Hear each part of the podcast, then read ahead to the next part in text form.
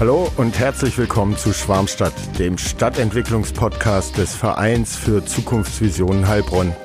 Gefördert vom Heilbronner Hilfspaket der Stadt Heilbronn. Auf geht's!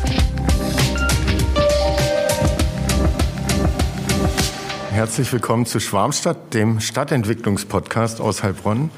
Heute mit äh, Nicole Graf, Rektorin, Professorin hier an der DHBW Heilbronn. Und wir haben gerade schon fast eine Viertelstunde äh, gequatscht äh, über Heilbronn und die Innenstadt und wie es früher war und heute ist. Äh, und äh, ganz viel Inhalt schon verballert, den wir vielleicht jetzt nochmal wiederholen. Schön, äh, dass du dir Zeit genommen hast und wir über Heilbronns Stadtentwicklung sprechen. Lieber Robert, vielen Dank für die Einladung. Die Stadtentwicklung von Heilbronn ist mir ein großes Anliegen. Ich bin ja quasi fast Heilbronner Kind, also nicht wirklich in Heilbronn geboren, sondern mein Papa war Berufsoffizier. Wir sind äh, alle zwei, drei Jahre umgezogen in meiner Kindheit, aber ich bin dann in den frühen 80er Jahren von Holland aus nach Heilbronn gekommen und ich muss im Nachhinein sagen, bin glücklich, dass ich in Heilbronn gelandet bin und auch über meinen Mann immer diese Verankerung in Heilbronn behalten habe und ähm, seit vielen Jahren nun auch an der Gestaltung von Heilbronn mitentwickeln darf. Also ich kann wirklich sagen, der Aufbau der dualen Hochschule hier in Heilbronn, der mir 2010 übertragen wurde und die Gesamtentwicklung von Heilbronn zur Wissensstadt und die Einflussnahme auch in Projekten auf das, was Heilbronn weiter attraktiv macht, ist mir einfach ein ganz großes Anliegen und ich sehe das so fast als Lebensaufgabe für mich. Und da habe ich, bevor wir dann so ein bisschen tiefer äh, in deinen Text äh, reingucken, den du vor drei Jahren für unser Buch geschrieben hast und was seitdem hier in Heilbronn passiert ist und in den nächsten Jahren, vielleicht noch ein paar äh, Einstiegsfragen zu Heilbronn, ähm, weil wir auch im Vorgespräch gerade eigentlich darüber gesprochen haben, was, äh, worauf die erste Frage da abzielt. Und vielleicht kannst du es noch mal so ein bisschen wiederholen, weil wir uns auch gefragt haben, gerade wann kam denn so ein bisschen der Bruch? Also was war deine erste Erfahrung mit Heilbronn? Du bist zum Abi, kurz vorm Abi hergezogen und wie hat sich die Einstellung seitdem verändert, vielleicht äh, ja über die Zeit hinweg? Ähm, hat man ja, ja mal Täler und mal dann wieder Hochs und Heilbronn äh, unterliegt ja den Tälern genauso.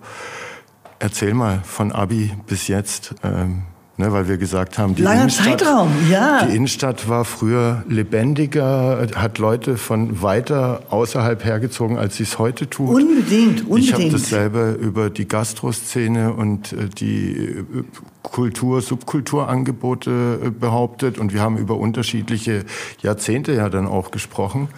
Ähm, und irgendwann gab es da aus unserer Wahrnehmung so einen Bruch. Ja, ja, also ich muss äh, sagen, ich bin aus einem kleinen Dorf in Holland hierher gezogen, zwar von einer internationalen Schule kommend, die ähm, sicherlich auch ihre Reize hatte und ähm, äh, aber auch deutlich kleiner war als Heilbronn. Und äh, für mich war die Ankunft in Heilbronn tatsächlich etwas, was ich als sehr pulsierend und bereichernd empfunden habe. Äh, Heilbronn hatte damals eine wunderbare Kneipen- und, äh, also heute würde man sagen Club, damals waren es einfach Diskothekenszene. Und wenn man dann so 17, 18, 19, 20 ist, äh, seine Freunde hat und äh, dann tatsächlich auch manchmal die Nacht zum Tag gemacht hat, dann hat Heilbronn dafür ganz tolle Plätze gefunden, an die ich auch heute immer noch sehr, sehr gerne zurückdenke. Also die 80er waren ja wirklich sehr, sehr bunt und das hat Heilbronn finde ich, für die Jugend damals in allen Facetten mitgelebt. Äh, und ähm, äh, ich erinnere mich auch noch, dass viel geprägt war über die Amerikaner, die ja damals mhm. nach wie vor hier stationiert waren. Und äh, von daher hatte Heilbronn äh, sicherlich auch in den 80er, 90ern ein äh, sehr international geprägtes Flair. Was ich persönlich toll in Erinnerung habe, ist aber auch, ich bin ja eine Frau, das Thema Shopping ist nicht nur, äh, wenn, man, wenn man reifer wird und mhm. vielleicht auch ein höheres Einkommen hat, relevant, sondern auch in jungen Jahren ähm, gibt man gerne Geld aus für Mode und beschäftigt sich natürlich mit Mode, mit Trends, mit Zeitgeist. Und äh, ich hatte jetzt gerade so über die Kneipenszene gesprochen meine, meine Lieblingskneipe damals war übrigens das Litfass und äh, der alte Kater in der Lammgasse. Gibt es mhm. heute alle nicht mehr. Ein paar andere, wie das Bukowski, gibt es mhm. immer noch. Aber wir werden ja später noch mal drauf kommen, ja. was denn äh, so der Vergleich ist zur damaligen Zeit und äh, zu dem, was wir heute in Heilbronn haben und was junge Menschen in Heilbronn erleben und was sie schätzen an Heilbronn oder vielleicht auch noch vermissen an Heilbronn. Aber die, die Einkaufslandschaft äh, damals in der Kaiserstraße, in der Fleinerstraße, in der Sülmer City hatte wirklich sehr viele inhabergeführte Geschäfte.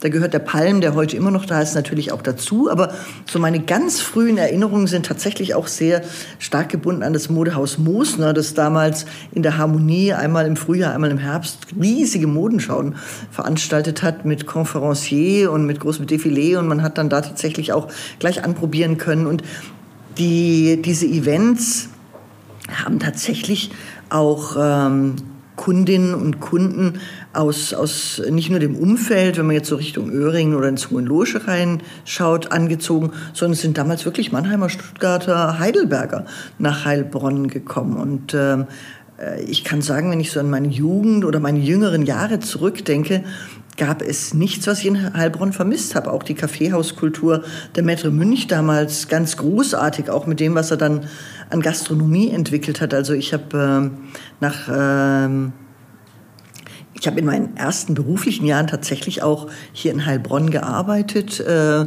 bei der damaligen Telefunkenelektronik, später äh, Temik im Mikroelektronikbereich des Daimler-Konzerns, durfte da den Vertrieb Osteuropa, post-sowjetische Staaten aufbauen. Und natürlich hatte man da sehr häufig auch ausländische Gäste. Und es war toll, in Heilbronn essen zu gehen. Es gab mhm. die Spaghetti-Oper, es gab den Beichtstuhl. Also es gab ein ganz großes gastronomisches Angebot. Ja? Also mhm. von daher habe ich äh, es äh, in, in meinen jüngeren Jahren immer als ex extrem befriedigend empfunden, in Heilbronn leben zu dürfen.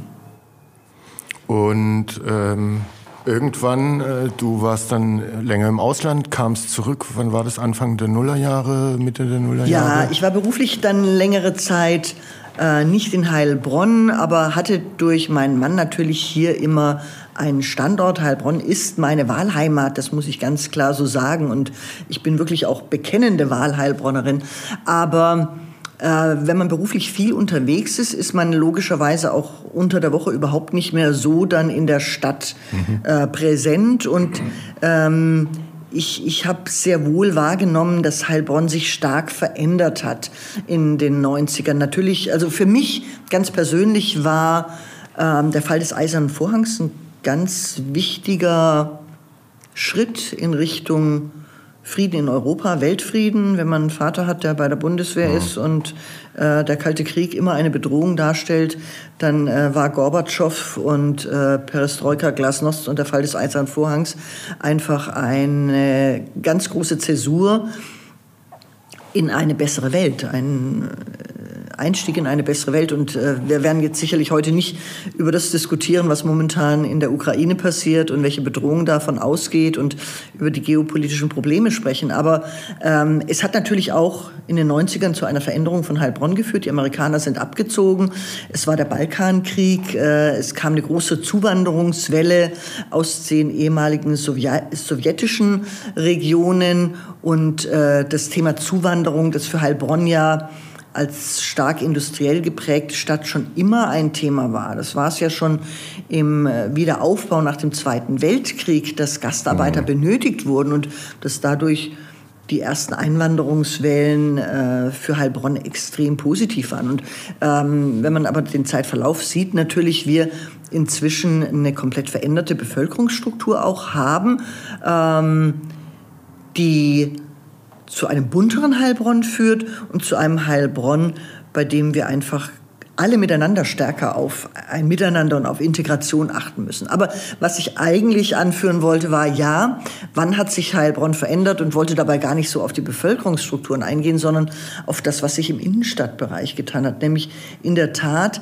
dass diese Vielfalt an, an Club- und Kneipenszene, ähm, an inhabergeführtem Handel zurückgegangen ist. Und ich glaube, du hast es gerade gesagt, Robert, in der Tat markant waren so die Ende 90er, Anfang der Nullerjahre ähm, die ja auch mit für den Handel mit der Entstehung des Internets als Massenmedium und mit dem digitalen Handel, mit dem E-Business und E-Commerce sicherlich für den Einzelhandel eine große Herausforderung darstellten, ähm, die durch Corona natürlich in den letzten vier Jahren noch mal eine ganz äh, starke Veränderung mit sich brachte und wo man vermutlich jetzt sagen muss, okay, Bestandsaufnahme post-Corona, wo stehen wir heute, was müssen wir tun, damit wir auch zukünftig nicht nur als Wissensstadt mit all dem, was an Bildungsforschungsinstitutionen hier entstanden ist und auch weiter entstehen wird mit dem AI-Park.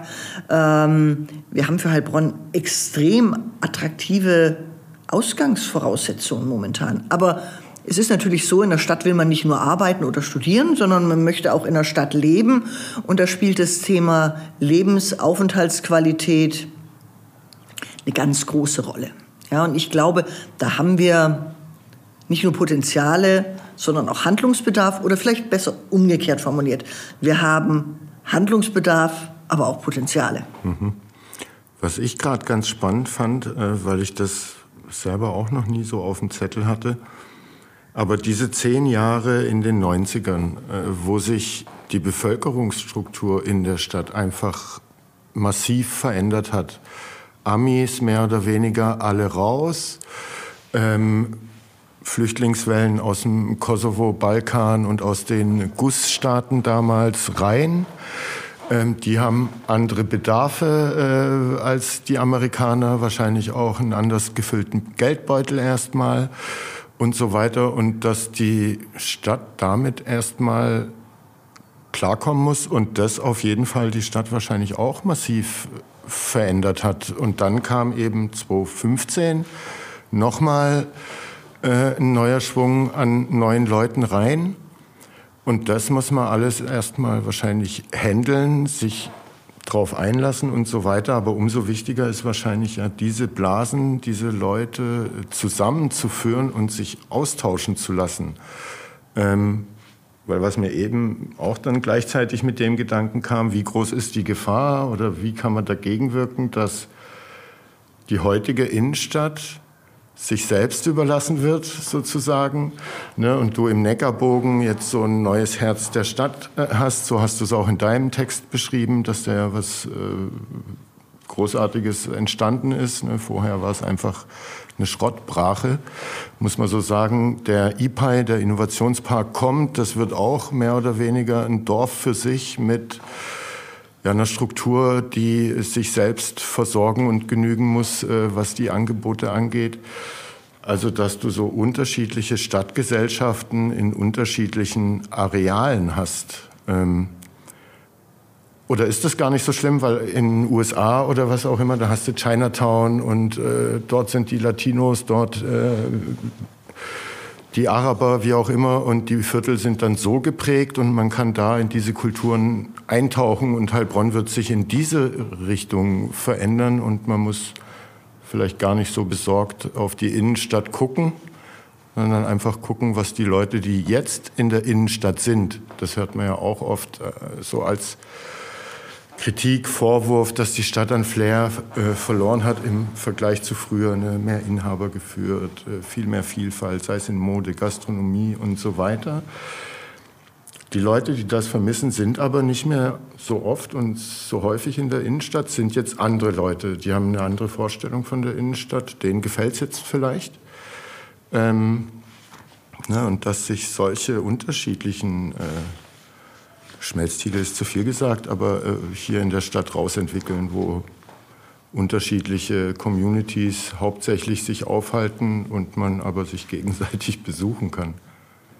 Das finde ich ganz spannend, wie du den Gedanken formuliert hast. Und in der Tat ist es etwas, wie ich auch sehr häufig, wenn ich äh, unterwegs bin, Städte wahrnehme. Wenn ich unterwegs bin, schaue ich mir Städte immer sehr, sehr genau an, weil ich einfach Stadtentwicklung extrem spannend finde, ähm, gerade auch vor dem Hintergrund, dass Heilbronn momentan einen gravierenden Entwicklungsprozess durchmacht. Das ist ja überhaupt erstmal eine riesige Chance, dass hier wirklich so viel passiert. Das können wenige Städte von sich so sagen. Und ähm, natürlich muss man so einen Veränderungsprozess aktiv anpacken mit den Rahmenbedingungen, die da gegeben sind. Man kann die Rahmenbedingungen in den seltensten Fällen verändern. Gut, wir können bei den Rahmenbedingungen sagen, wir haben natürlich das ganz große Glück, dass wir mit der Dieter Schwarz Stiftung ähm, einen, einen Förderer haben, der viele Entwicklungen hier erst möglich macht.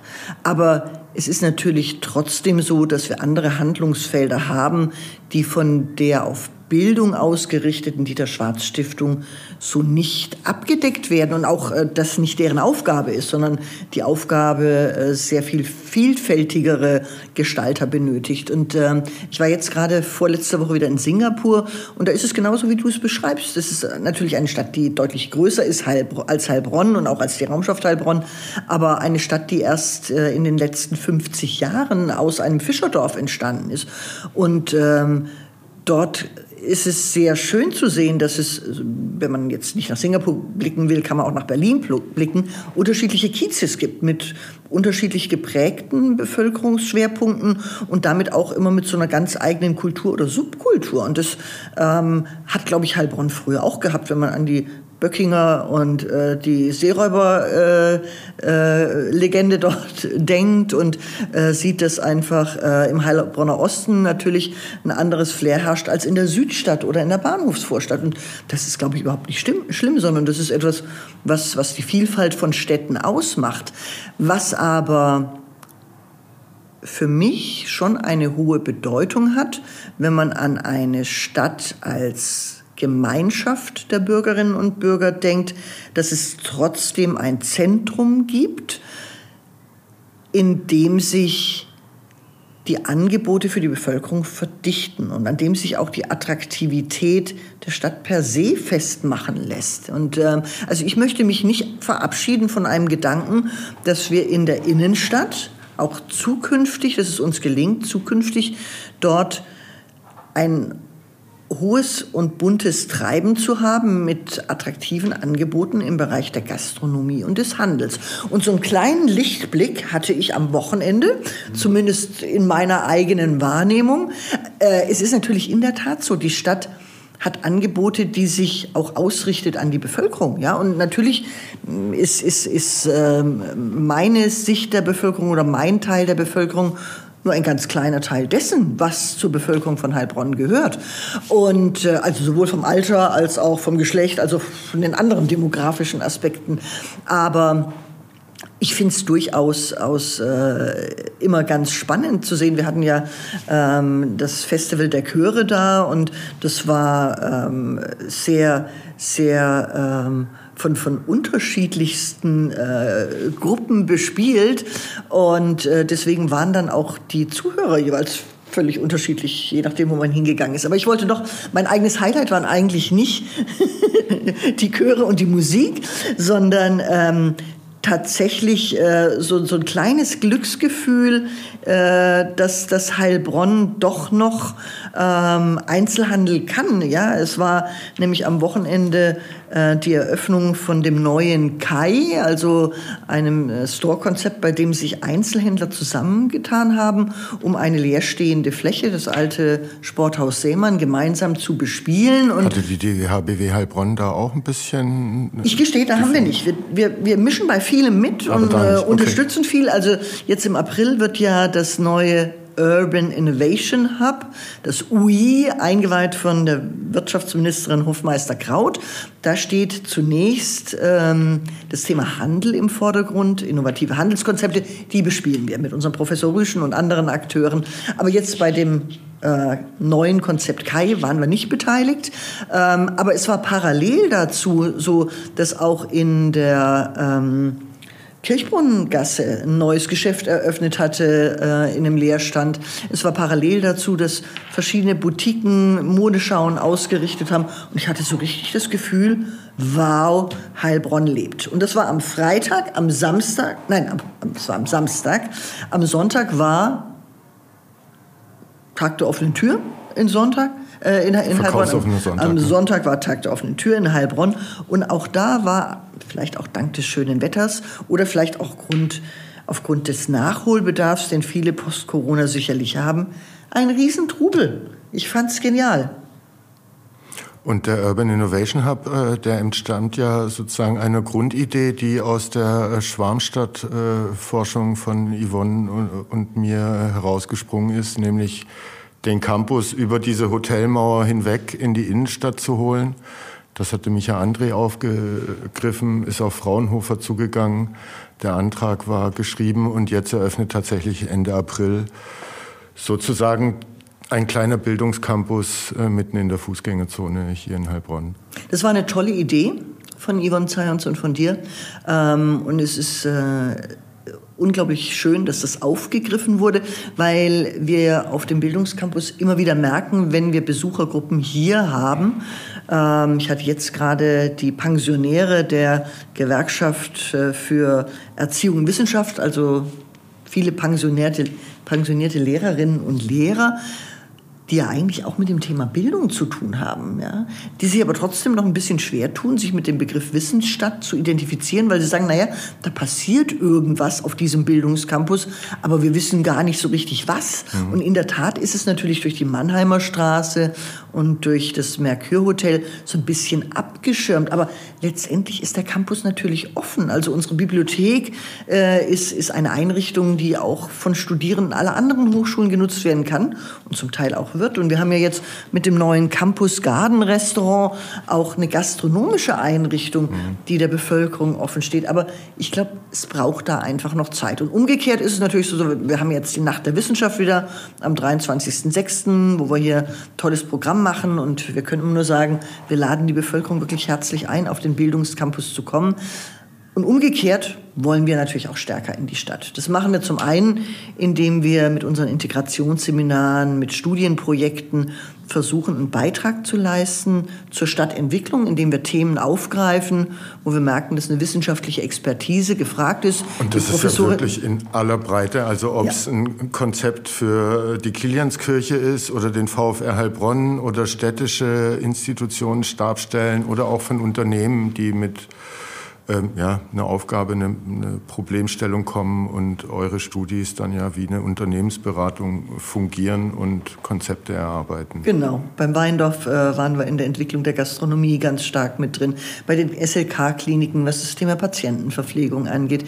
Die Professorin Yvonne Zions äh, ist äh, mit dem Professor Rüschen gemeinsam jetzt an dem Thema Marktteile-Analyse dran, um das einfach auch wissenschaftlich aufzubereiten. Und es ist toll, dass wir für solche Themen angefragt werden und dass wir wir damit wirklich auch uns einbringen können. Das nennt man übrigens bei Hochschulen die sogenannte Third Mission, also neben der Lehre und Forschung, mhm. was die ersten beiden Aufgaben von, von, von Hochschulen sind, eben auch als dritte Aufgabe zu sehen, dass man zur Stadtentwicklung, zur Gesellschaftsentwicklung, zur wirtschaftlichen Entwicklung einen Beitrag leistet.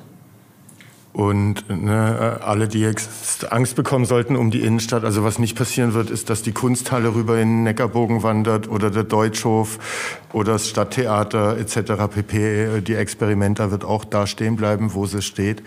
Also da wird äh, viel in der Innenstadt sein, aber ist ja kein Geheimnis, dass die Innenstädte irgendwie unter Zukunftsdruck stehen. Nicht nur die Heilbronner Innenstadt. Die Valerie Blass von der Heilbronner Stimme hatte vor zwei, drei Wochen äh, größeren Artikel geschrieben und da ist gerade auch von allen Experten das Konzept, das am erfolgsversprechendsten ist, einfach eine größere Nutzungsvielfalt äh, für die Innenstädte zu generieren, mehr Kleinteiligkeit und Individualität in den ja, Dienstleistungshandels, Gastroangeboten, äh, da muss Wohnen stattfinden, da müssen soziale Begegnungsräume stattfinden, da müssen Schattenplätze sein, um die Innenstädte resilienter zu machen. Ähm, ne, die sind ja meistens dann doch recht grau asphaltiert, also äh, Klimawandel kommt, es wird wärmer. Und wenn man sieht, um wie viel Grad Unterschied das Klimawäldchen zum Beispiel auf der Theresienwiese äh, aufgezeigt hat zu 30 Meter weiter links davon, bis zu 11 Grad an heißen Tagen, ähm, dann weiß man, dass sowas auch passieren muss. Also die Innenstädte müssen sich verändern. Du nimmst einen ganz wichtigen Punkt auf, der ja auch in der Studie beziehungsweise in den drei Studien, die jetzt die Schwarmstadtbefragung ähm, ergeben hat, immer wieder genannt wird, es hat mit dem Thema Aufenthaltsqualität in den Innenstädten zu tun. Und in der Tat, also Betontrassen reizen niemanden, um da zu verweilen und äh, sich irgendwo hinzusetzen, sondern das ist etwas, was, was moderne Großstädte äh, auch international inzwischen verstanden haben. Es braucht Orte, an denen man sich hinsetzen kann. Die müssen beschattet sein, die müssen bequem sein, die müssen so gestaltet sein, dass sie den Dialog und die Kommunikation fördern. Und ich glaube, wir haben tatsächlich von den Flächen, die wir haben in Heilbronn, egal ob es jetzt der Marktplatz ist, der Kiliansplatz, die Neckarterrassen, ganz viele Orte, die heute schon erste Ansatzpunkte dafür zeigen, aber bei denen man echt noch viel machen kann. Und äh, wenn, wenn so Aktionen stattfinden, äh, bei denen, ich glaube, in der war das die Lothorstraße oder Turmstraße? Die, die Turmstraße, genau, wo letzten Sommer ja das äh, pilotiert wurde. Da erkennt man schon, also zunächst mal, dass die Bevölkerung äh, im ersten Moment ein bisschen irritiert ist. Was ist denn mhm. das? Aber es wird dann angenommen, ja. Und also ich freue mich sehr darüber, dass momentan diskutiert wird, wie kann man die Neckarterrassen noch stärker einbringen, weil ein Fluss in der Stadt natürlich immer eine hohe Anziehungskraft mhm. ausübt. Ja. Und es muss ja vielleicht nicht so sein wie in Singapur, dass man sagt, jeden Abend äh, am Fluss eine Lasershow und Lichtspiele und Wasserspiele, wobei auch da die Buga gezeigt hat, was für eine Begeisterung von solchen emotional geprägten Elementen ausgeht. Und man kann ja ähm, mit einem kostengünstigen Vorschlag anfangen, was den Neckar angeht, den du mir mal in einem Interview genannt hast. Einfach mehr Sand aufschütten und da einen Strand draus machen, einen längeren als nur an der Kaffeebucht. Ähm, das lädt dann schon ein und äh, verändert viel an Atmosphäre. Also manchmal muss es gar nicht ähm, teuer sein und von Ingenieuren durchgerechnet, ob die Statik hält, sondern ein bisschen Sand tut es manchmal vielleicht auch. Man sieht ja bei der Kaffeebucht, es wird ja toll angenommen. Also wenn man da an sonnigen Tagen vorbeiläuft und das ist ja nur ein ganz kleines Areal bisher, der Neckar ist ja viel länger. Also von daher sind das wirklich so Maßnahmen, die quasi, im, im Englischen würde man sagen, low-hanging fruit. Ja, also das ja. sind die Kirschen, no die wirklich schnell, schnell gepflückt werden. Ja. Ähm, vielleicht kurz nochmal, weil wir da noch gar nicht drauf äh, zu sprechen kamen, dass die Hörer auch ein bisschen was davon erfahren, was du in deinem Text eben geschrieben hast. Ähm, bevor wir wieder, weil es mich interessiert, die Innenstadt und was ihr dafür tun könnt. Einmal im Handel, äh, ne, aber auch das Thema Nachhaltigkeit äh, da könnt ihr durchaus auch äh, unterstützen, was man vielleicht auf den ersten Blick gar nicht vermutet, dass die Handelskaderschmiede ähm, irgendwie auch in dem äh, Bereich unterwegs ist. Ähm, in deinem Text hast du ja beschrieben, was die DHBW für die Stadtentwicklung getan hat. Äh, und ein bisschen was hat man jetzt auch in dem Gespräch. Aber du bist seit 2010 hier, damals in den äh, alten Büroräumen der Stadtversorgungsbetriebe mit zweieinhalb Mitarbeitern ähm, und solltest den Standort aufbauen. Seit 2014 Rektorin hier. Und was mit 86 Studenten angefangen hat, war vor drei Jahren zumindest äh, 1300 mit, ich weiß nicht in wie vielen Studiengängen, aber also ihr habt euch weiterentwickelt, ihr seid größer geworden, ihr habt euch Third Mission mäßig äh, in die Stadtgesellschaft und Entwicklung mit eingebracht. Ähm, all das in dieser kurzen Zeit. Äh, wie ist der aktuelle Stand an Studierenden, Studiengängen, Mitarbeitern hier in Heilbronn? Also der aktuelle Stand, beziehungsweise das, was wir in den letzten Jahren seit unserem letzten Gespräch gemacht haben und wenn wir jetzt nach vorne blicken, ist etwas, was mich mit ganz großer Freude und mit viel Stolz äh, erfüllt. Die Studierendenzahlen sind das eine. Die sind übrigens ja nicht so, dass man frei ähm, und beliebig neue Studierende aufnehmen kann, sondern zum einen hängen wir als DHBW äh, ab von den Studienplatzbedarfen der Wirtschaft. Ähm, und da kann ich sagen, die Nachfrage nach Studienplätzen, nach unseren Studiengängen, nach unserem Standort ist ungebrochen hoch, war letztes Jahr auf einem All-Time-High, das wir dieses Jahr mit den Meldungen für den Herbst schon wieder übertroffen haben. Wir haben aber als DHBW, wie alle anderen Hochschulen auch, eine Reglementierung, die mit der Finanzierung über das Land abhängt. Also von daher können wir jetzt nicht beliebig sagen, wir nehmen Studierende auf, mhm. äh, so viel wie möglich ist, sondern wir haben eine Kapazitätsbegrenzung, ähm, die wir dank Unterstützung auch der Dieter Schwarz Stiftung und dank des Wissenschaftsministeriums in den letzten Jahren aufstocken durften. Und wir haben auch jetzt wieder Perspektiven, mehr Studiengänge einzurichten und unsere bestehenden Kapazitäten zu steigern.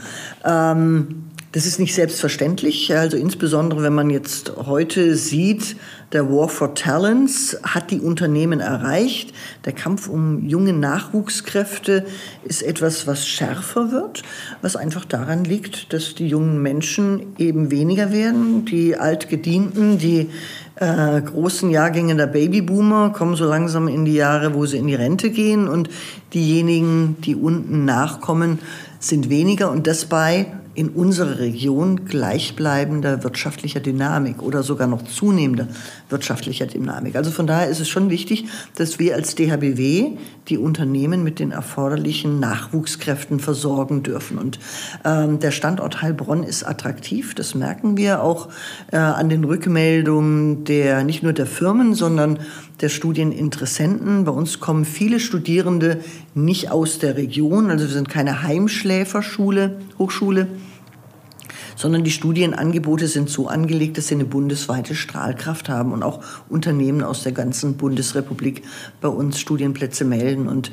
äh, es gibt natürlich durchaus Studierende, die vorher von Heilbronn noch nicht so richtig ein Bild hatten, die sind aber in der Regel sehr positiv überrascht. Ich glaube, das muss man einfach auch mal mit, mit, wahrnehmen. Ja, das, Holt ihr euch da Feedback ein regelmäßig? Ja, ja, ja, unbedingt. Wir machen natürlich immer eine Erstsemesterbefragung und äh, da fragen wir das ab. Und ähm, also ich glaube, da brauchen wir uns gar nicht so verstecken. Natürlich sind wir kein Heidelberg und kein Freiburg und kein Tübingen, aber die Studierenden empfinden Heilbronn durchaus als attraktive Stadt, was sicherlich mit dem Campus zu tun hat, aber so schlecht sind die Angebote in der Wahrnehmung nicht. Es kommt ja nicht jeder aus Düsseldorf oder Köln, sondern man muss natürlich auch sehen, dass Studierende auch aus dem ländlichen Raum kommen können. Mhm. Ja, und also da ist Heilbronn dann äh, an und für sich gut aufgestellt. Natürlich mit unserem Wissen, da geht noch mehr. Erholt ihr euch auch das Feedback von den Absolventen? Also wie viel bleiben, wie viel hauen direkt äh, nach Zeugnisübergabe ab? Äh, wie viel das wissen wir natürlich ganz genau. Mhm. Ja, ja, natürlich ähm, tracken wir den Verbleib der Absolventen. Und da ist gar nicht die Frage, wie viele bleiben in Heilbronn, sondern die wesentliche Frage ist natürlich, wie viele bleiben bei ihrem Arbeitgeber? Mhm. Ja, denn das ist ja eigentlich die Bindung, die da entsteht. Mhm. Also natürlich ist es schön, wenn Sie Ihren Studienort in guter Erinnerung behalten. Und es sind durchaus auch ähm, Absolventen, die sagen, wir wollen unbedingt hier in der Region bleiben, obwohl sie eigentlich bei einem Arbeitgeber in einer anderen Region mhm. waren. Also ähm, das, das ist gar nicht so selten. Aber für uns das Entscheidende, und das ist das Geschäftsmodell der DHBW, ist, dass ein Student, der drei Jahre lang bei einem Unternehmen vom Unternehmen finanziert. Wohlgemerkt also nicht wir kriegen Studiengebühren, sondern der Student bekommt eine Ausbildungs- oder Studienvergütung, dass er danach natürlich auch seine Leistungen und sein Wissen bei dem Unternehmen, mhm. beim Ausbildungsunternehmen einbringt. Ich würde ganz gerne noch kurz eingehen auf die Frage der Studiengänge, weil das ist schon sehr spannend. Wir sind ja hier mit einem sehr engen Portfolio gestartet. Das war politisch so vorgegeben. Wir haben mit dem Handel und mit dem Dienstleistungsmanagement angefangen. Ich durfte dann 2013 ähm, den Studiengang Food Management hier ergänzen was hervorragend gepasst hat, weil wir damit mit dem Handel und dem Lebensmittelhandel und Food Management wirklich das entwickeln konnten, was uns mhm. heute zu einem äh, akademischen Kompetenzzentrum in der Lebensmittelbranche auszeichnet. Ähm, dann haben wir 2019 mit der Staatlichen Lehr- und Versuchsanstalt den Studiengang Weintechnologiemanagement ins Leben gerufen. Passt hervorragend zu Heilbronn. Es reicht allein, wenn man seinen Blick um den Campus oder um die Stadt schweifen mhm. lässt. Man erkennt, wir sind eine vom Wein geprägte Region und die Staatliche Lehr- und Versuchsanstalt in Weinsberg ist die älteste Weinbauschule Deutschlands da ein akademisches Angebot gemeinsam zu entwickeln, hat einfach Sinn gemacht. Und wir hatten letztes Jahr unseren ersten Absolventenjahrgang, die gut in die Branche gestartet sind. Und da wird man sicherlich noch viel hören von dem Studiengang und äh, von gutem Wein, der mit unseren Absolventen mhm. auch in alle Welt vertrieben wird. Ähm, wir haben dann 2020 die ersten IT-nahen Studiengänge anbieten dürfen. Digital Commerce Management sehr stark am Handel und Wirtschaftsinformatik mit drei unterschiedlichen Vertiefungen. Äh, Software Engineering, Business Engineering und Data Science. Und das ist ein absoluter Boom. Also die Unternehmen der, und das sind hauptsächlich die Unternehmen der Region und nicht von weiter weg, weil Wirtschaftsinformatikstudiengänge gibt's in der gesamten Republik. Aber die Unternehmen hier in der Region haben einen ganz hohen Bedarf an diesen IT-nahen Studiengängen und wir werden da überrollt. Und ähm, das ist auch ein Thema, das die jungen Menschen anspricht. Wir haben da extrem gute Bewerberlage und gute Besetzungsquoten und sind momentan natürlich dran an einer Weiterentwicklung, Thema KI und Data Science, ja, mit dem äh, EPI und äh, dem großen KI-Invest hier ähm, ist es natürlich auch wichtig, dass wir als DHBW die KI-Themen vorantreiben und das tun wir tun auch im Forschungsbereich. Und wir haben momentan zwei neue Studienangebote, von denen das eine dieses Jahr startet. Du hast gerade nach der Nachhaltigkeit gefragt. Das ist ein Thema, das eine enorm hohe gesellschaftliche, aber auch wirtschaftliche Bedeutung hat. Und äh, wir haben uns zum einen entschieden, keinen spezifischen Nachhaltigkeitsstudiengang einzuführen, weil die Unternehmen eben nur in überschaubarer Zahl wirklich Nachhaltigkeitsmanager brauchen. Was sie aber brauchen, ist eine große Kompetenz, ein großes Wissen über das Thema Nachhaltigkeit in der Breite. Deswegen haben wir es als Modul in all unseren Studiengängen äh, integriert bzw. sind dabei und haben aber einen spezifischen neuen Studiengang entwickelt, der ähm, akademisch momentan an anderen Hochschulen so noch nicht äh, angeboten wird, äh, wo wir also sehr innovativ unterwegs sind, äh, aber zum einen hier in der Region einen Haupttreiber auf der wirtschaftlichen Seite haben, zum anderen auch viele andere Player hier in der Region, aber auch bundesweit den Bedarf signalisiert haben. Das ist ein Studiengang, der eher technisch geprägt ist ähm, und sich um die Kreislaufwirtschaft dreht, äh, nennt sich Technical Management mit dem Schwerpunkt Wertstoffmanagement und Recycling. Und ähm, also wir merken in Gesprächen mit den Kommunen, in Gesprächen mit den Entsorgern, da ist ein riesen Nachholbedarf. Also der wird dieses Jahr starten. Sind wir sehr sicher, dass wir damit ein extrem zukunftsorientiertes Thema auf den Kopf getroffen haben.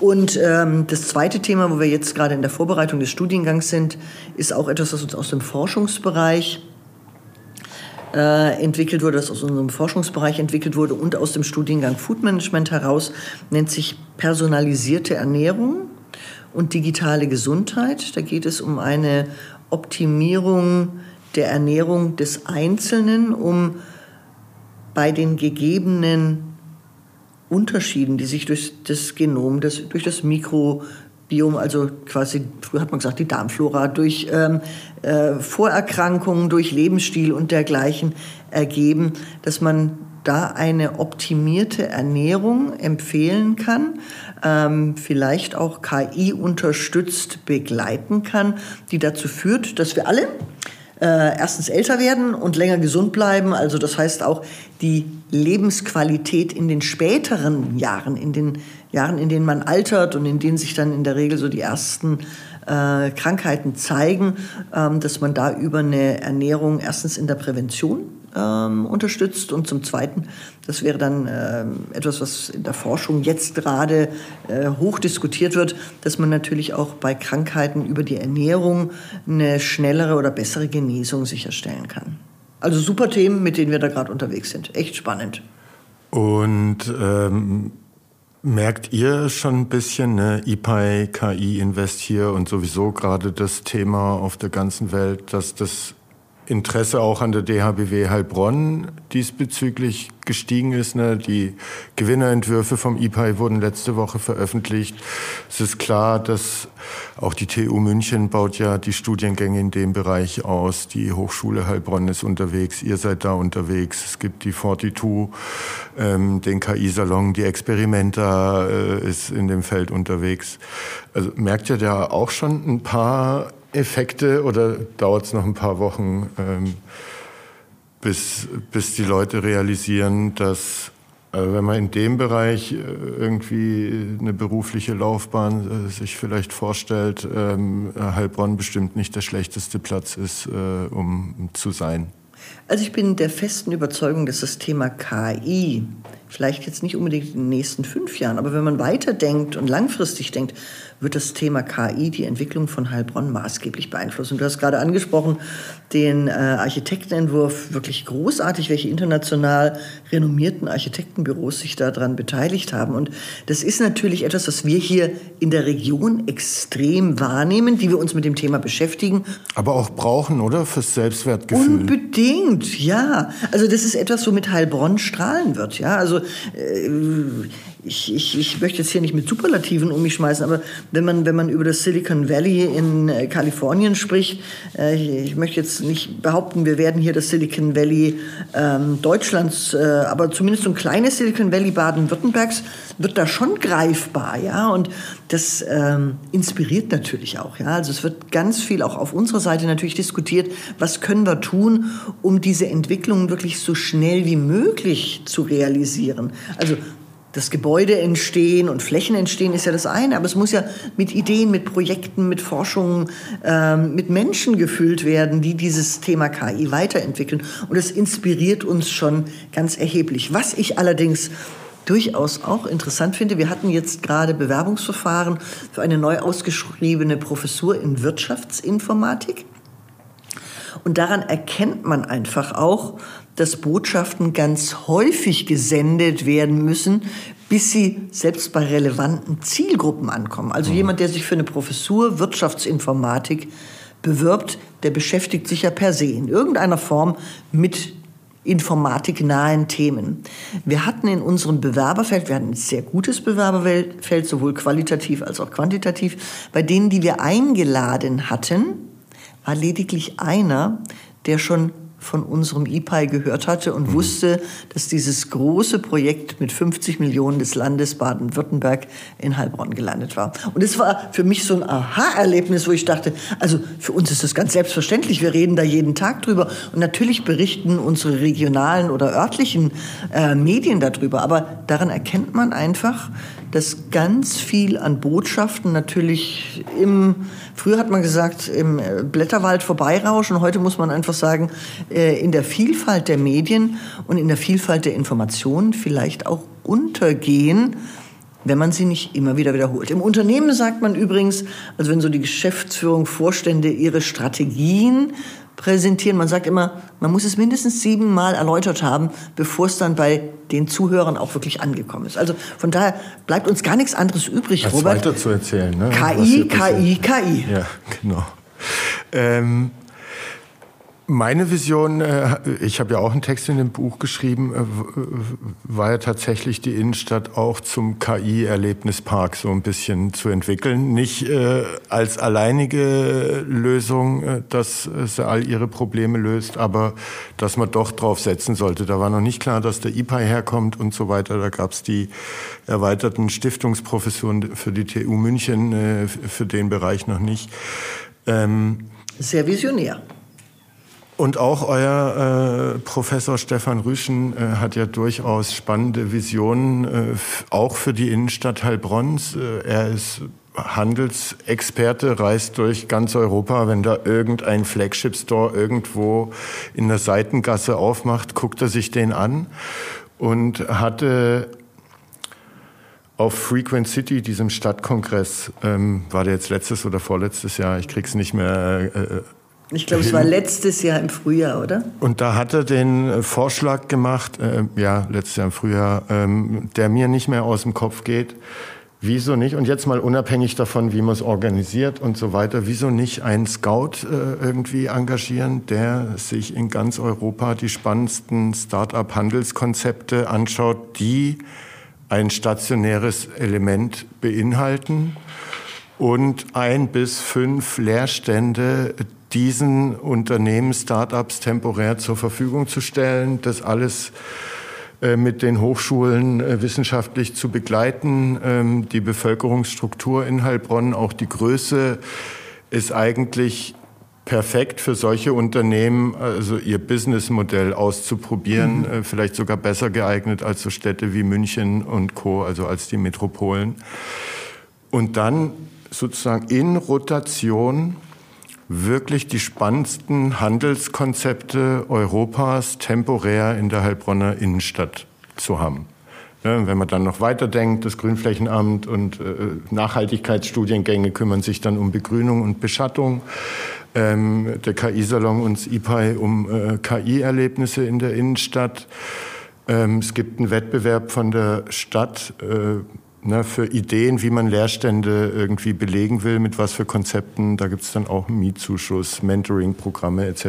pp. Also wenn man das zusammenwürfelt und vielleicht das Wollhaus irgendwie wiederbelebt mit Seminarräumen für Studenten, Wohnen, Einzelhandel, Dienstleistungen und Ausstellungsräume für KI meinetwegen dass die Studis einfach von hier durch die Innenstadt laufen müssen zum Studieren und wieder zurück und da dann nach und nach ein Austausch entsteht.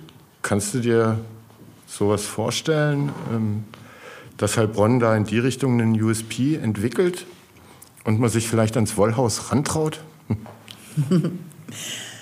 Ähm, also ich, ich würde das, was du jetzt gerade so beschrieben hast, als Vision mal in unterschiedliche Elemente teilen wollen. Der erste Teil, den du skizziert hast, ähm, dass man sich europaweit oder auch darüber hinaus nach spannenden Handelskonzepten umschaut, die natürlich eine stationäre Komponente beinhalten müssen, ja, weil sonst hat es nichts mehr mit der Innenstadt zu tun. Und das in Heilbronn pilotiert oder Heilbronn quasi zu einem Testmarkt dafür macht, das finde ich eine herausragende Idee. Also es gab ja auch früher, als der stationäre Handel noch der stationäre Handel war, ähm, sogenannte Testmärkte, wo man neue Produkteinführungen Hasloch, erprobt oder? hat. Hasloch, Bamental, ja, also Städte, die man ansonsten nicht hört, die durchaus hier in der Nähe sind. Und man sagt, da ist die Bevölkerungsstruktur ähnlich der Bevölkerungsstruktur, die man mit seinem neuen Produkt erreichen mhm. will. Und ähm, das zu übertragen in quasi die Neuzeit beziehungsweise auf die aktuellen und akuten Fragestellungen, die wir haben. Wie kriegt man denn spannende Konzepte in die Innenstadt? Und ähm, es ist ja so, dass bei allen Innovation, egal ob es ums Produkte geht oder um Konzepte geht, es auch immer ein großes Risiko gibt zu scheitern. Von daher ganz bewusst auch zu sagen, man pilotiert und das Scheitern ist mit eingeplant. Das ist ja eine ganz andere Kultur, als wir sie normalerweise in Deutschland mhm. haben. Die amerikanische unternehmerische Kultur ist davon geprägt, dass man sagt Trial and Error. Und, ja? und wenn es in der Form nicht gut geht, dann pff, so Anders. what, dann versuchen wir es halt mit was anderem. Und das ist eigentlich toll. Das ist ja auch so ein bisschen die Idee dieser Pop-up-Stores, mhm. wo man ganz bewusst sagt, hm, sind überhaupt nicht ausgelegt dafür, langfristig zu existieren, sondern diese Vielfalt, die dadurch mhm. entsteht, dass immer wieder ein Wechsel drin ist und neuer eine Chance hat, äh, das finde ich eine äh, extrem gute Idee.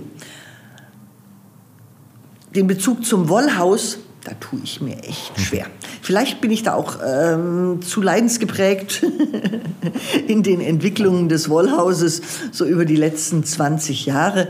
Grundsätzlich ist das Wollhaus natürlich ein Teil, der zur Innenstadt von Heilbronn gehört. Und ähm, wir können nur hoffen, dass es Lösungen gibt. Immerhin gibt es ja jetzt einen Investor, mhm. ähm, die dazu führen, dass äh, das Wollhaus äh, egal ob es dann so bleibt oder ob es dann verändert wird, äh, tatsächlich auch wieder zu einem Anziehungspunkt wird oder zumindest zu einem belebten Ort. Und ähm, dass da sicherlich eine Mischung Sinn macht von Wohnen und geschäftlichem Betrieb und vielleicht unterschiedlichen Aktivitäten, die dann äh, unten eher so ein bisschen in Open Spaces erprobt werden, ähm, das halte ich schon für, für denkbar. Ähm, daraus quasi so eine Außenstelle für Vorlesungen oder für Seminare zu machen, da würde ich mich schwer mit tun. Okay. Ja, also weil ich glaube auch, also grundsätzlich äh, das halt Thema Mobilität, das Thema Mobilität ist natürlich eigentlich etwas, man sagt, naja, von hier aus zum Wollhaus, das sind siebeneinhalb Minuten, ist lächerlich. Aber wir merken, dass wir schon Diskussionen haben. Wir haben ja hier auch Raumknappheit. Wir haben schon Diskussionen, wenn wir Vorlesungen über die Brücke in die Räumlichkeiten der Hochschule Heilbronn oder des CAS. Wer diskutiert da? Die Studierenden oder die Mitarbeiter der Ach, ich glaube gleichermaßen. Also es wird immer, immer so ein bisschen kolportiert, äh, es ist der Wille der Studierenden möglichst nahe hier am Campus und alle möglichst nah beieinander. Aber es umfasst natürlich beides, denn äh, unsere Studierenden brauchen natürlich eine gewisse Infrastruktur. Und das heißt nicht nur Tische und Stühle und einen geheizten Raum, sondern das heißt natürlich auch, sie brauchen ein Studiengangssekretariat, sie brauchen Zugang zum Prüfungsamt, zu ihren Studiengangsleitern, sie brauchen Zugang zum International Office, ähm, zur Verwaltung in den unterschiedlichsten Themenfeldern. Und also wir haben hier schon paradiesische Zustände, dass das alles auf diesem Bildungscampus-Areal ist. Es gibt natürlich auch Standorte, auch der DHBW, wo alles deutlich weiter über ein Stadtgebiet in Stuttgart zum Beispiel mhm. verteilt ist mit 27 Standorten.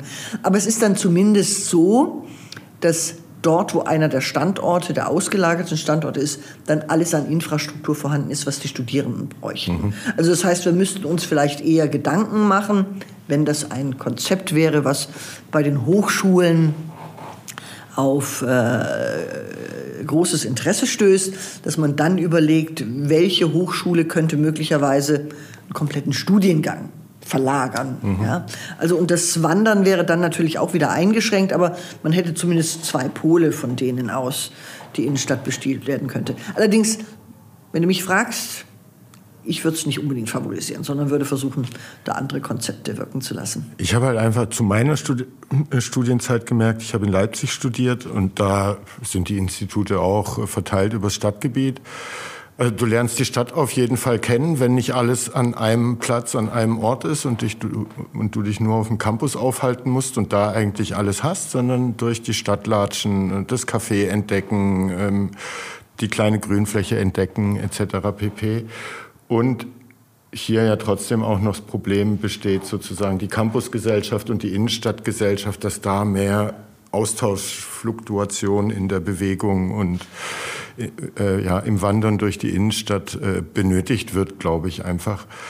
Ähm, und wenn es nicht das Wollhaus ist, vielleicht in einem anderen Gebäude, aber ich glaube, das würde der Stadt, den Studenten und auch den alteingesessenen Bürgern ganz gut tun, wenn man da so ein bisschen in der Innenstadt umherwandern muss. So ein klein bisschen praktizieren wir es schon, weil wir haben äh, tatsächlich Raumnot gehabt, äh, haben sie immer noch, ähm, und haben dann vor zwei Jahren verschiedene ähm, Flächen außerhalb des Campus uns angeschaut und haben uns dann entschieden für eine Fläche, die tatsächlich in der Innenstadt am Neckar gegenüber der Experimenta, über der Superbude mhm. liegt und haben da momentan Teil unserer Verwaltung, unser Education Support Center und äh, erproben da auch so ein bisschen die New Work Konzepte. Also und wenn da noch ein Seminarraum wäre, würden sich äh, die Studis unten in der Superbude dann ihren Mittagssnack holen, einen Havi kennenlernen und schon wieder ein bisschen mehr mit der Stadt vielleicht äh, ja, verbunden sein.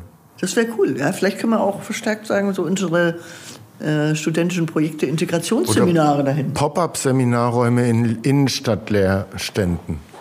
Das ist wunderbar kreativ, wie wir uns hier unterhalten. Ja. Also ich nehme einige Ideen mit. Sehr gut. Ähm, wie könnt ihr denn die Stadtentwicklung gerade im Bereich Nachhaltigkeit? Also ne, Handel erschließt sich irgendwie jedem Kaderschmiede hier für den Handel, viele Handelsexperten. Ähm, wie im Bereich Nachhaltigkeit ähm, oder habt ihr da vielleicht auch schon Integrationsseminare mit Partnern gehabt? Ja, ähm. Nachhaltigkeit hat ja ganz viele Facetten. Also wenn man mhm. Nachhaltigkeit äh, betrachtet, dann ähm, muss man immer überlegen, über was kann man denn überhaupt reden und ähm, wo kann man sich engagieren. Und äh, das Thema ist ein Thema, das uns ähm, sehr am Herzen liegt, das wir auch ernst nehmen. Ähm, deswegen haben wir auch gesagt, wir integrieren es in alle Studiengänge und wollen eine Sensibilisierung unserer Studierenden für das, was Nachhaltigkeit bedeutet. Und ähm, wenn man jetzt sieht, wo sind wir selber aktiv, wir äh, sind natürlich mit allen anderen Institutionen und äh, den Schwarz Campus Services äh, dabei auszuloten, was muss man tun, um nachhaltiger am Campus selbst zu wirtschaften. Mhm. Das hat sehr viel mit dem Thema Gebäudetechnik, Gebäudemanagement, Mobilität zu tun, hat aber natürlich auch mit dem Thema Digitalisierung viel zu tun. Also ähm, Skripte müssen nicht mehr unbedingt ausgedruckt werden, die werden alle eingestellt in digitale Plattformen. Also wir versuchen auch bei uns in den Verwaltungsprozessen deutlich mehr auf Themen wie eine E-Akte zu setzen. Ähm, wir haben darüber hinaus so ein eigenes kleines Nachhaltigkeitsprojekt. Also wir haben haben ein eigenes Green Office bei uns. Ja, Bienen auf dem Dach auch. Und wir haben Bienen auf dem ja. Dach. Ja, meine fleißigen 400.000 Mitarbeiter sind schon ganz intensiv dabei auszuschwärmen. Wir waren die Tage mal oben. Also nachts ist es ja momentan noch kalt, aber mhm. die ersten Blüten sind ja jetzt hier im Stadtkreis schon. Und also die Bienchen, die fliegen so um die drei Kilometer Reichweite und haben jetzt tatsächlich auch schon so die erste Kollekte, mhm. die da eingefahren wird.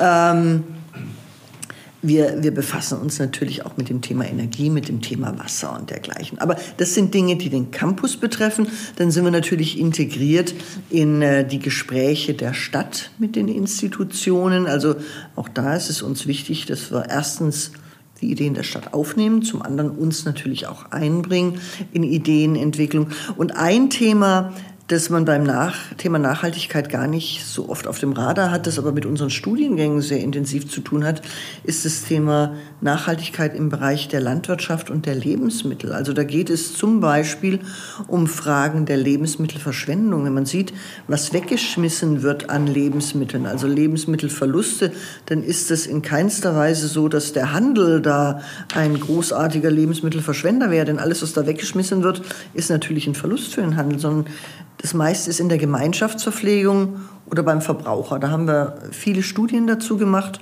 und wir haben etliche Projekte, wo wir die Gemeinschaftsverpflegung unterstützen. Ähm, in, äh, in, in Projekten, die den Lebensmittelabfall reduzieren sollen. Ja, also da geht es um das Thema zum Beispiel bei Klinikverpflegung oder in der Gemeinschaftsverpflegung Portionsgrößen und dergleichen. Ja, oder auch Planungen, auch ähm, KI-gestützte App-Planungen und dergleichen. Ja. Man, sagt, man hat Prognosen dafür, was gegessen wird, wie viele Gäste an welchem Tag kommen, zu welchen Zeiten die mhm. kommen. Äh, es geht um intelligente Rezeptideen für das, was an Resten da ist und dergleichen. Und natürlich spielt auch eine ganz große Rolle das Thema ökologische Landwirtschaft, weil ökologische Landwirtschaft ist nachhaltige Landwirtschaft.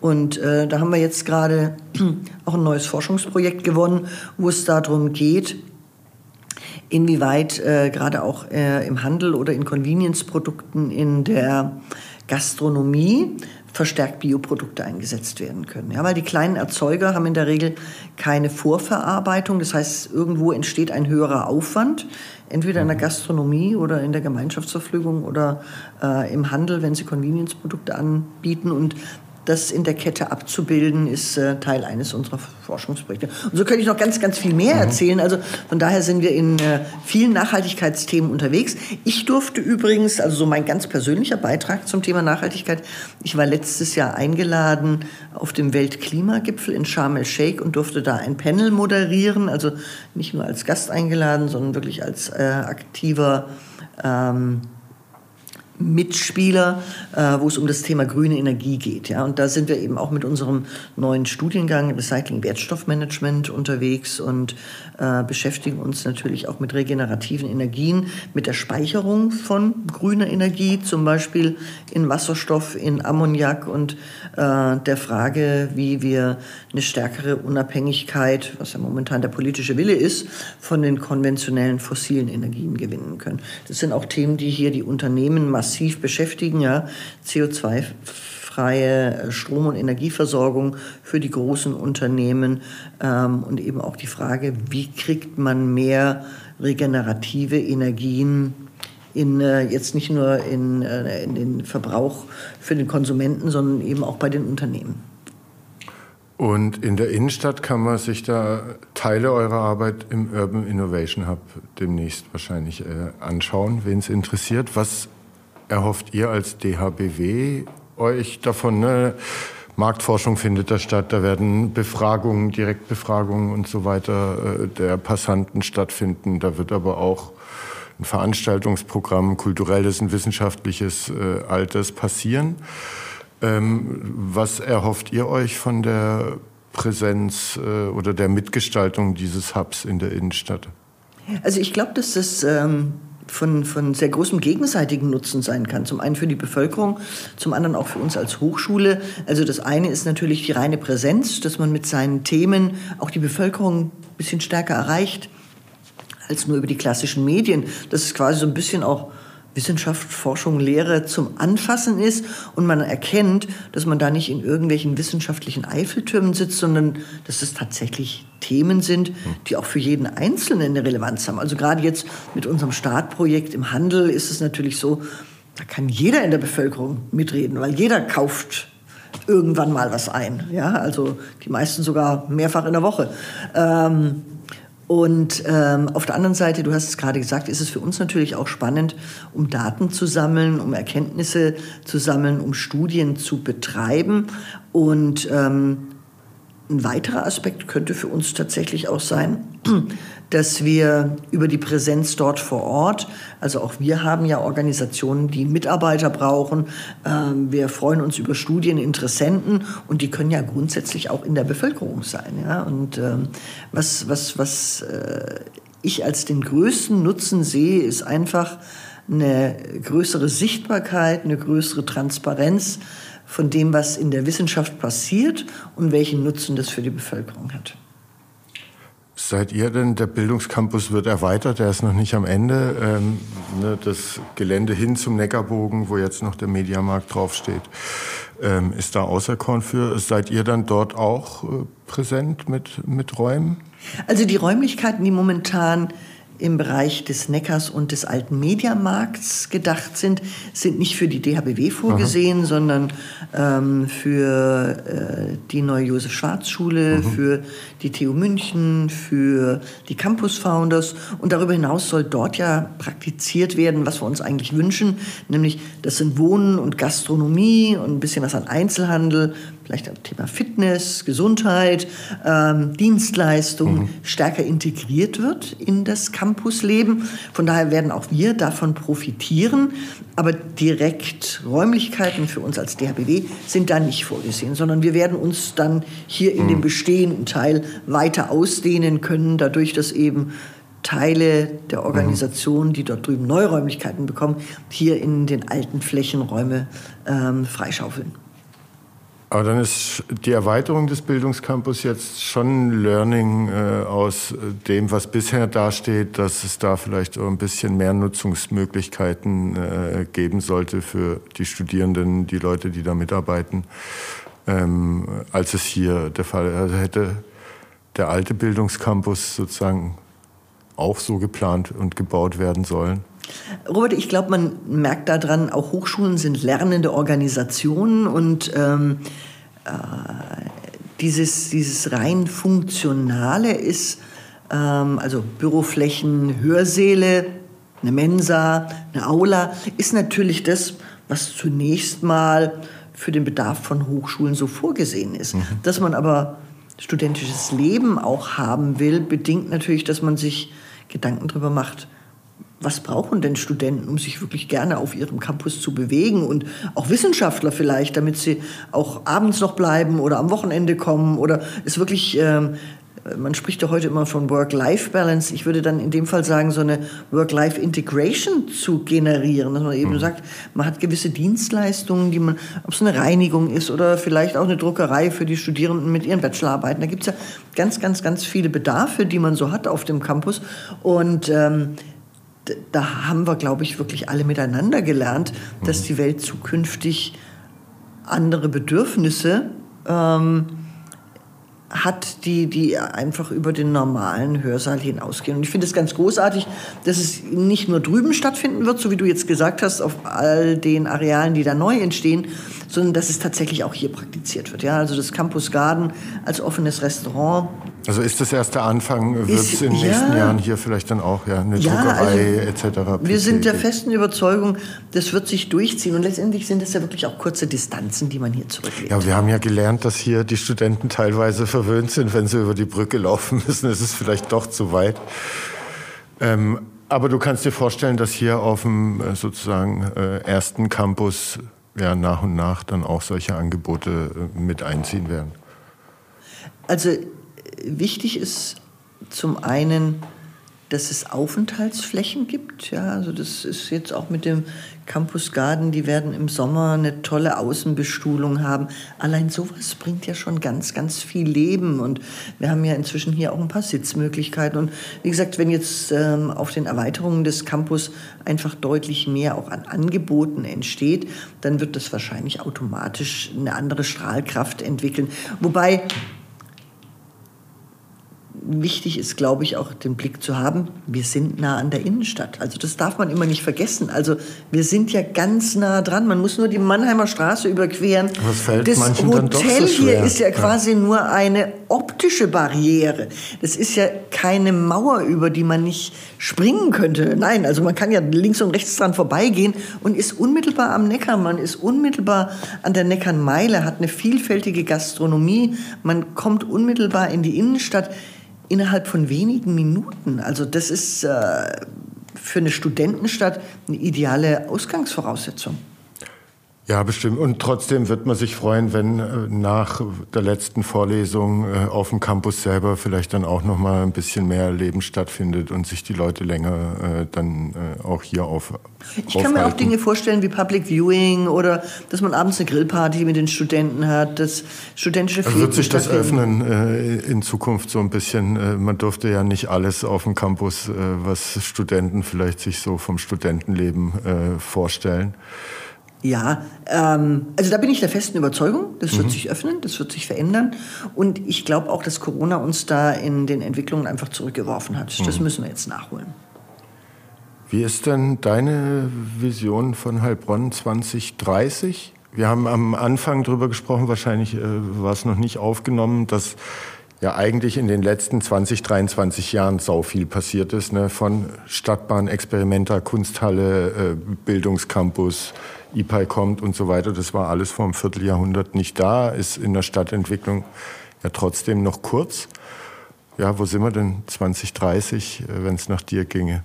Naja, wir haben jetzt 2023, 2030 ist nicht weit weg. Mhm. Wenn man jetzt nochmal diese Rückblende auftut und sagt, was hat sich getan in den letzten zwölf Jahren? Ich habe äh, 2010 anfangen dürfen, die DHBW hier aufzubauen, die DHBW nach Heilbronn zu bringen wie du vorhin gesagt hast, äh, im, im Hinterhof der Stadtwerke sozusagen mit zweieinhalb Mitarbeitern, mit 86 Studierenden. Und ähm, äh, wir waren damals mächtig stolz, als wir 2011 diesen kleinen ersten Teil des Campus bezogen haben. Und wenn man dann sieht, in welcher Geschwindigkeit einfach auch durch äh, die Taktung der Dieter Schwarz Stiftung hier neue Hochschulen, neue Institutionen äh, angesiedelt wurden, das entwickelt inzwischen natürlich auch eine eigene Dynamik. Ja, am Anfang braucht sowas immer noch eine große Kraftanstrengung, viel Erklärungsbedarf, viel Kommunikationsbedarf. Siebenmal inzwischen würde ich sagen, ne? das hat einen Lawineneffekt. Ja, also wenn man einfach sieht, die ersten Jahre, da waren die Entwicklungsschritte deutlich langsamer und sie waren wirklich auch mit einer großen Kraftanstrengung und hohem Kommunikationsaufwand verbunden, dass man gesagt hat, hier entsteht ein Bildungscampus und wir brauchen Studentenwohnheime und die Studenten wollen in Kneipen und das Ganze, was einfach studentisches Leben ausmacht. Ja. Also man sagt, wir, wir brauchen auch natürlich eine, eine, Kultur, die gerne Studenten hat. Das ist übrigens etwas, was ich ähm, Heilbronn extrem zugute halte. Manche Städte sind ja der Studenten müde, weil die parken alles voll, die versauen die Mietpreise. Heilbronn ist eine Stadt, in der sich die Studenten wirklich willkommen fühlen. Aber um zurück zu meinen vorherigen Ausführungen zu kommen, wir haben inzwischen eine Dynamik, das ist wie eine Lawine, ja, und wenn ich diese Entwicklungen auch mit dem EPI auf 2030 hochprojiziere, dann muss ich sagen, wir werden hier eine Stadt sein, die eine ganz hohe wirtschaftliche Bedeutung hat, ähm, die im Bereich der künstlichen Intelligenz, und da bin ich der festen Überzeugung schon, auch in sieben Jahren schon eine ganz hohe Sichtbarkeit ausstrahlen wird. Das heißt, ich wünsche mir, dass wir Zuwanderung haben, Zuwachs haben, egal ob national oder international, dass die Region tatsächlich die Fachkräfte bekommt, die sie braucht und dass diese Dynamik dazu führt, dass tatsächlich auch die Bevölkerung mitgerissen wird. Mhm. Kommen wir zu meinen Entweder-Oder-Fragen. Oh ja. Weinbergwanderung oder Kanufahren auf dem Neckar? Oh, mache ich beides gerne. Hm, Weinbergwanderung oder. Das ist eine gemeine Frage. Wenn du jetzt gesagt hättest, Weinbergwanderung oder äh, zu Hause stricken. Das wäre einfacher. Ähm, äh, ich glaube in dem Fall trotzdem die Weinbergwanderung, weil die kommunikativer ist. Bei mhm. Weinbergwanderung kann man sich entscheiden, ob man alleine ähm, mit seinen Gedanken verbunden sein möchte und nur die Landschaft genießen möchte und sich bewegen möchte oder ob man das mit Freunden tut und diskutiert. Und ähm, beim Kanufahren ist es eher so, dass man hintereinander nebeneinander sitzt und sich auf die Landschaft und ähm, das Paddeln konzentriert. Mhm. Kanufahren aber auch wieder wichtig zum Drachenbootrennen. Ja? Dieses Jahr treten wir wieder an. Sehr gut, alle, alle vormerken und hingehen. Altbauwohnung oder modernes Loft? Modernes Loft. Altes Rathaus oder Kilianskirche?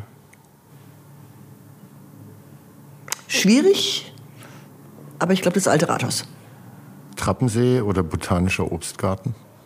Trappensee. Streetfood oder Sterneküche?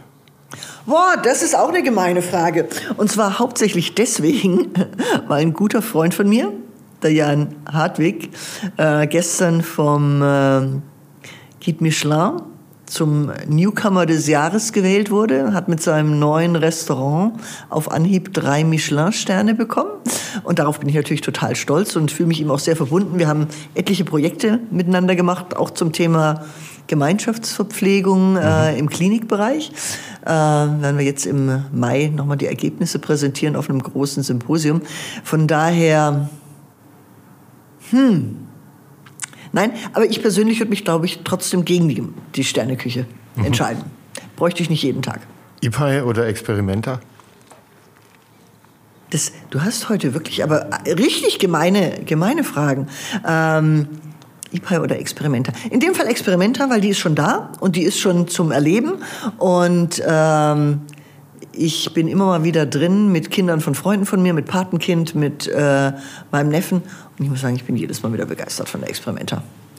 Klassische Architektur oder moderne Kunst? Moderne Kunst. Public Transportation oder individuelle Mobilität? Ah, das ist easy für mich. bin nach wie vor ein Autofan und Oldtimer-Fan. Ich entscheide mich nach wie vor für die individuelle Mobilität und hoffe, dass es ich die auch. noch lange gibt. Kässpätzle oder Maultaschen? Maultasche. Trollinger oder Riesling? Riesling. Historische Stadtteile oder moderne Stadtviertel? Nun ja, also wenn man Heilbronn anschaut, haben wir ja nicht allzu viele historische Stadtteile. Ich finde Städte großartig, in denen es historische Stadtteile gibt. Also da braucht man gar nicht erst an Paris oder Barcelona denken, sondern da gibt es natürlich auch in Deutschland noch viele Städte, die einen äh, wunderbaren Charme haben in ihren historischen mhm. Stadtvierteln. Dadurch, dass wir das in Heilbronn nicht haben, aber für uns die Chance besteht, mit modernem Wohnraum und äh, modernen Stadtvierteln äh, zu punkten und Heilbronn zu entwickeln, entscheide ich mich fürs Zweitere. Okay.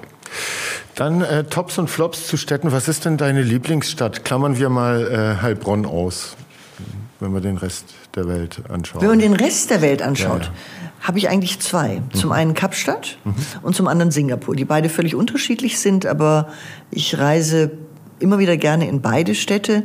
Ähm, Singapur, weil es so diese Zukunftsorientierung ausstrahlt und einfach auch ausstrahlt, was in kurzer Zeit an äh, Entwicklung möglich ist, auch an wirtschaftliche Entwicklung möglich ist. Und äh, ich liebe die Stadt, weil sie sauber ist, weil sie ordentlich ist, weil es Gutes Streetfood wahrscheinlich. Fantastisches Streetfood, ganz fantastisches Streetfood. Und äh, auch eine fantastische Architektur, eine fantastische Vielfalt, eine ganz hohe, und das hat schon auch eine Parallelität mit Heilbronn, äh, ganz hohe äh, Durchmischung von unterschiedlichen Bevölkerungs... Äh, Hintergründen und, und äh, sehr viel Zuwanderung, ja, was gut funktioniert. Ähm, und Kapstadt liebe ich ähm, ja auch aufgrund der Kulinarik, aufgrund der wunderbaren Naturlandschaften, aufgrund ähm, der Überwindung der Apartheid und damit eigentlich auch, also in meinem Gedankengut ist der Fall des Eisernen Vorhangs und das Ende der Apartheid ganz eng miteinander verbunden. Ja, und diese Ideale für eine bessere Welt, die natürlich so in Südafrika noch nicht äh, gelebt werden, ähm, sind aber etwas, was meine Emotionen, mein Wertesystem außerordentlich anspricht. Was sind die, für dich die drei wichtigsten Kriterien, die eine Stadt lebenswert machen? ich habe deswegen eine Denkpause, weil, weil eine ganze Vielzahl von Kriterien durch meinen Kopf geht und ich gerade versuche, die so ein bisschen gegeneinander abzuwägen.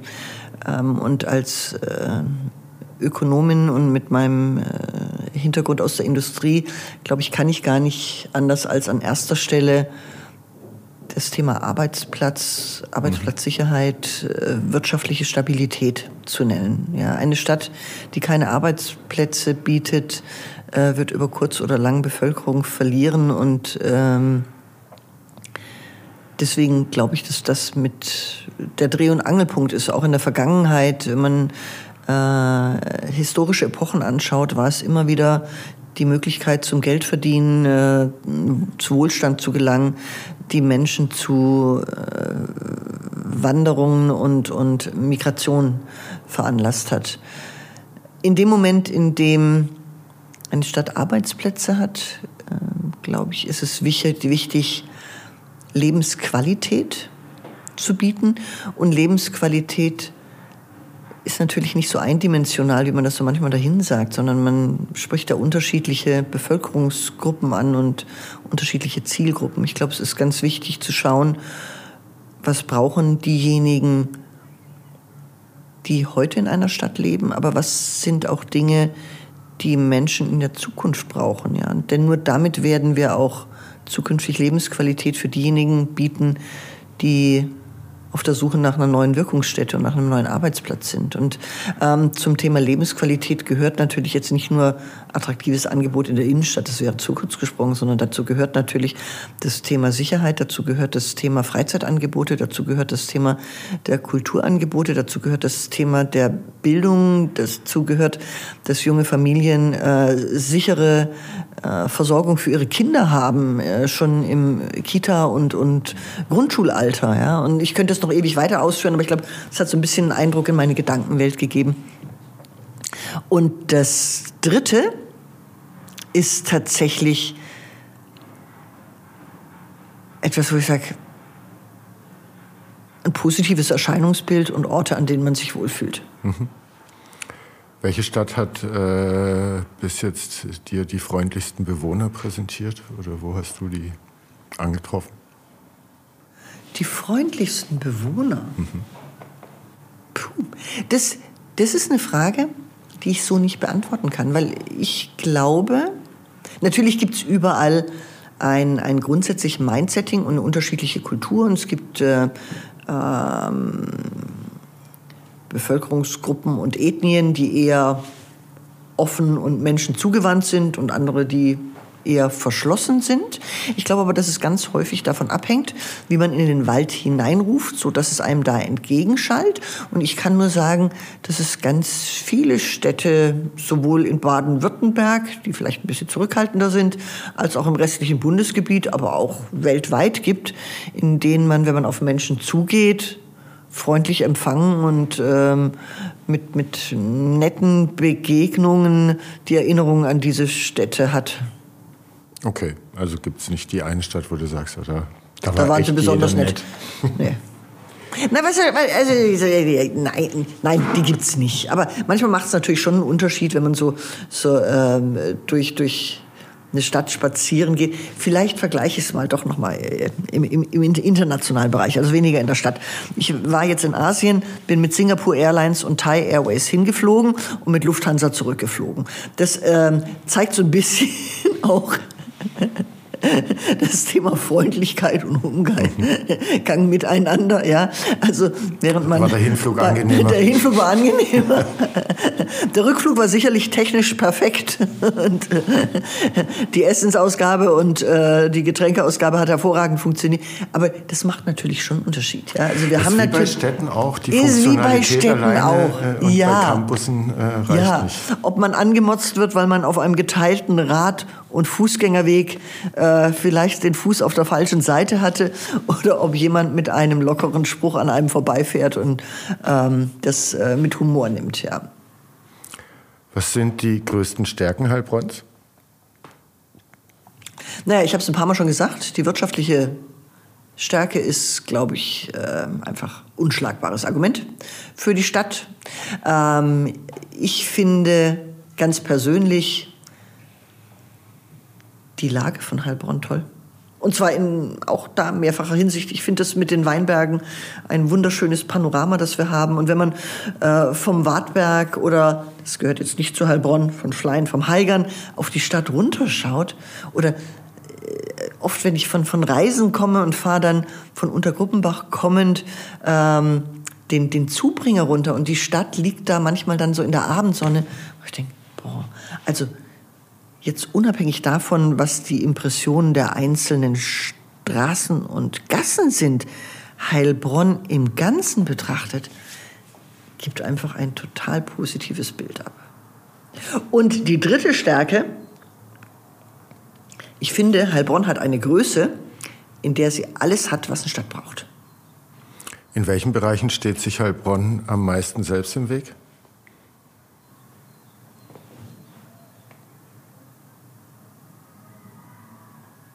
Also ich glaube, ähm, man kann ohne Zweifel sagen, wir standen uns nicht im Weg oder die Stadt stand sich nicht im Weg, was die Entwicklung des Bildungscampus und des Hochschulbereichs angeht. Ähm,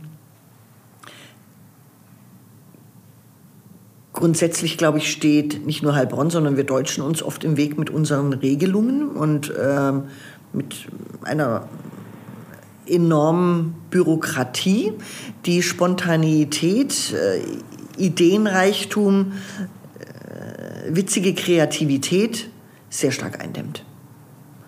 Und da ist Heilbronn nicht alleine, aber umgekehrt äh, steht Heilbronn natürlich in der Reihe vieler anderer Städte, für die das gleichermaßen gilt. Die beste Bar der Stadt? Die beste Bar der Stadt? Die neue oben im Parkhotel. Mhm, da war ich auch schon. Fantastischer Blick. Absolut. Ähm, in welchem Stadtteil hier in Heilbronn würdest du gerne leben? Ich habe ganz früher mal schon äh, am Neckar gewohnt. Und ich glaube, das finde ich nach wie vor total spannend. Also mhm. auch äh, mitten im Trubel, im Geschehen zu sein. Das, also ich bin ja verheiratet, wir haben ein Haus. Aber wenn ich jetzt so frei entscheiden würde, würde ich sagen, möchte an den Neckar. Ja, wenn da noch ein bisschen mehr Sand liegen würde, dann würde es sich da noch mehr hinziehen.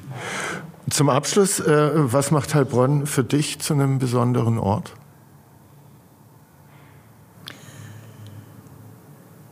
Für mich macht Heilbronn zu einem besonderen Ort ähm, mein Umfeld, die Menschen, mit denen ich zu tun habe. Ich glaube, das würde wahrscheinlich auch jemand in einer anderen Stadt sagen, denn äh, letztendlich ist das, was eine Stadt bietet, nur der grobe Rahmen und wie man es für sich persönlich ausfüllt, hat sehr viel, der Mensch ist ein soziales Wesen, mit den Mitmenschen, mit Freunden, mit Kollegen zu tun. Und ähm, ich lebe und arbeite gerne in Heilbronn, weil ich auch gerne mit den Menschen zusammen bin, mit denen ich zu tun habe. Und in Zukunft werden wahrscheinlich noch mehr spannende Leute, äh, die vorher noch nicht hier waren, nach Heilbronn kommen die man dann in sein Umfeld mit einbauen kann, optimalerweise. Nicole, vielen Dank. War interessant, hat Spaß gemacht. Robert hat mir auch Spaß gemacht. Sehr gut. Wie immer, ich finde unsere Dialoge immer sehr inspirierend. Dann schauen wir, ob äh, die Handelsstartups, äh, die äh, spannenden, äh, ob wir die in die Innenstadt bekommen. Ich finde es cool. Also die Idee finde ich wirklich gut. War ein Mann von euch, ne? Stefan Rüschen? Ja, ja, der Stefan Rüschen ist ein Mann von uns. Ja, ja, der hat gute Ideen und ähm, also gerade auch diese Idee finde ich wirklich gut. Wir haben ja nach wie vor frappierende Leerstände. Und ähm, aber das ist wie bei allen guten Ideen, du brauchst einen Kümmerer. Du brauchst Geld und du brauchst einen Kümmerer. Ja? Also eigentlich müsste man sagen, wenn man diese Idee gut findet, siedelt man das vielleicht bei der Stadtentwicklung an oder wo auch immer. Ja, sagt, so, da gibt es jetzt eine Stabsstelle oder eine mhm. Projektstelle, die das mal eruiert und sich die Städte anschaut und die Ideen aufgreift und äh, aufnimmt und dann guckt, ob man Akteure hierher bekommt oder ob man hier Akteure motiviert, solche Themen zu machen. Fände ich schon spannend. Wir werden es beobachten. Wir werden es beobachten. Tschüss. Jo, tschüss.